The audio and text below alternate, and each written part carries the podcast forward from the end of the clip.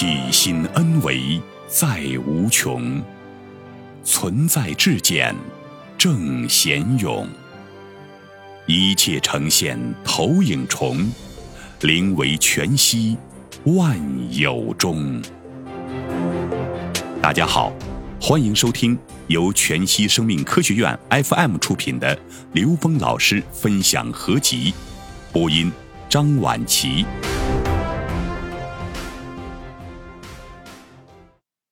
科学语境解读中华管理智慧二，刘峰。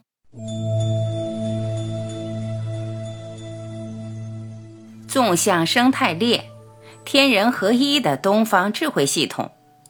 当我们把生态的概念跟东方智慧连接的时候，我们发现纵向生态系统是跨过整个宇宙整体空间的。这个纵向生态链是宇宙生态、自然生态、能源生态、社会生态和人文生态。为什么这么说？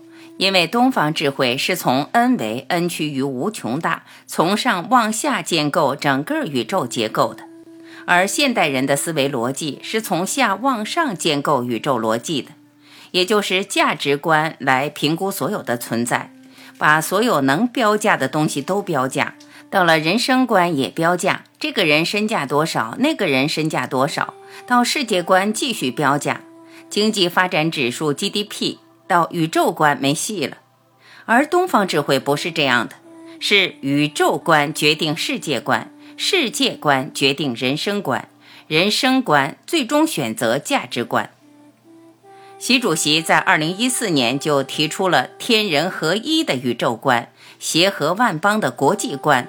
和而不同的社会观和人心和善的道德观，在这个逻辑上，我们就看到了纵向生态系统。东方智慧是真正从上往下建构的一个合理的时空结构关系。纵向的生态结构是一个跟宇宙完全合一的系统，这叫天人合一。在横向，人类经过原始共生、野蛮竞生，来到文明竞生。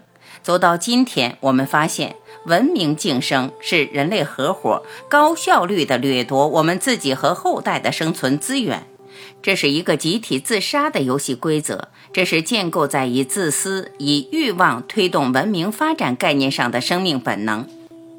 当我们重新把核心的理念重新植入的时候，根据宇宙空间的能量关系，灵为具足一切圆满智慧。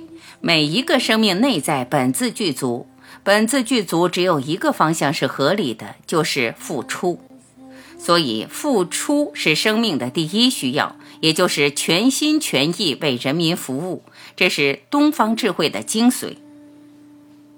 从纵横生态意识看趋势，从纵横生态意识看趋势，未来人类一定会进入和谐共生。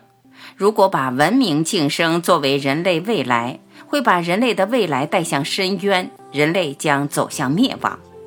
按照这个逻辑继续走下去，人类的唯一出路将是和谐共生，就是人类命运共同体。人类命运共同体是人类和自然的和谐共生呈现的。当人类真正觉醒，把付出当生命第一需要的时候，整个想法一变，这个世界一定会变。就像一桌酒席，每个人手里的筷子一米长，你拼命搂到自己身边也吃不进去。但是我只要告诉给对方我想吃什么就可以了。一桌子酒菜没变，手里的工具没变，人没有变，只是想法变了。所以，这个世界第一重要的就是我们的想法要转变，彻底的颠覆自私自利意识的时候，人类才有未来。否则，人类不可能有未来。这是纵横生态意识看到的趋势。如果人类还有未来，一定是把付出作为第一需要，作为人类所有发展的核心指令。高维引领生命实践。在东方智慧的系统里边，永远是高维引领低维，意识能量驾驭物质能量，这是符合这个时空逻辑的。如果是以物质驾驭意识，人的意识被物质左右的时候，我们看不到这个时空的未来。只有高维来引领，用我们的高维意识来引领了三维。生命的觉醒和觉悟是生命的第一需要，这是未来人类的刚性需求。天命共同体，连接所有的事业共同体。在这样的格局里边，我们建构任何一个事业的时候，如果建立的是一个利益共同体的话，在这个事业进行的过程之中，当跟个人的利益发生冲突的时候，一定会出现问题。而且它仅仅是一个三维的能量关系，没有善恶，是一个三维能量关系的博弈。这种博弈永远不可能把人类带到更高的境界。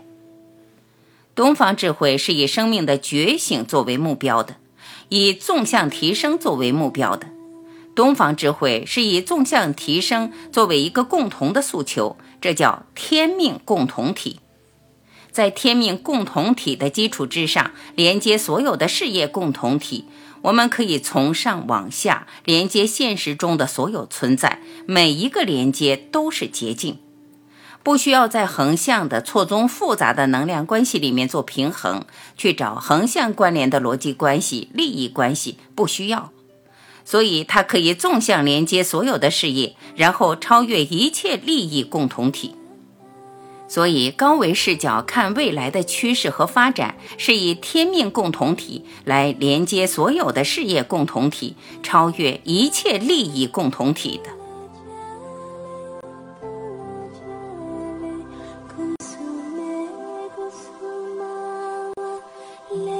感谢聆听，我是晚琪，再会。